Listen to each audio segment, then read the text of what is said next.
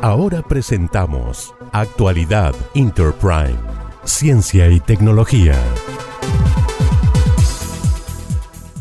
Investigación científica revela cómo se produce la saliva en el cuerpo humano. La saliva es importante para degustar, digerir, tragar y defendernos de patógenos, pero ¿cómo se genera?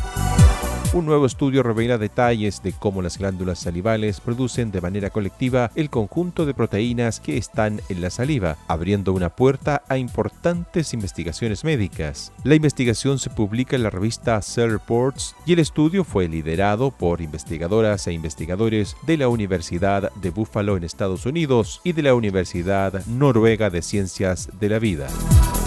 La investigación rastrea hasta su origen estas proteínas vitales que flotan en nuestra saliva, mostrando cuáles son producidas por cada uno de los tres tipos principales de glándulas salivales humanas y constatando cómo las células individuales dentro de una sola glándula pueden secretar diferentes proteínas. Además, también identifica proteínas en la boca que parecen venir del exterior de las glándulas salivales de lugares como los tejidos epiteliales o el plasma sanguíneo las proteínas salivales son una puerta de entrada al cuerpo humano, así que cuando no funcionan correctamente generan malestares de salud.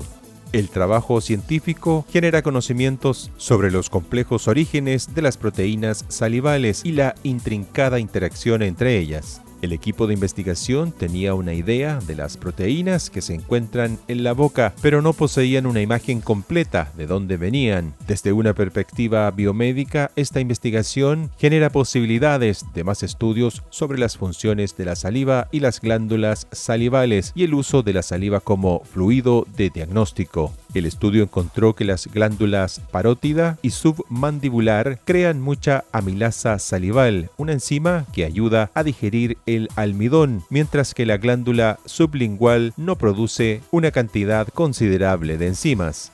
La doctora Marie Saitou, de la Universidad de Noruega, dijo que el estudio permitió mostrar cómo las acciones de las diferentes glándulas ayudan colectivamente a producir un complejo fluido corporal, como es la saliva.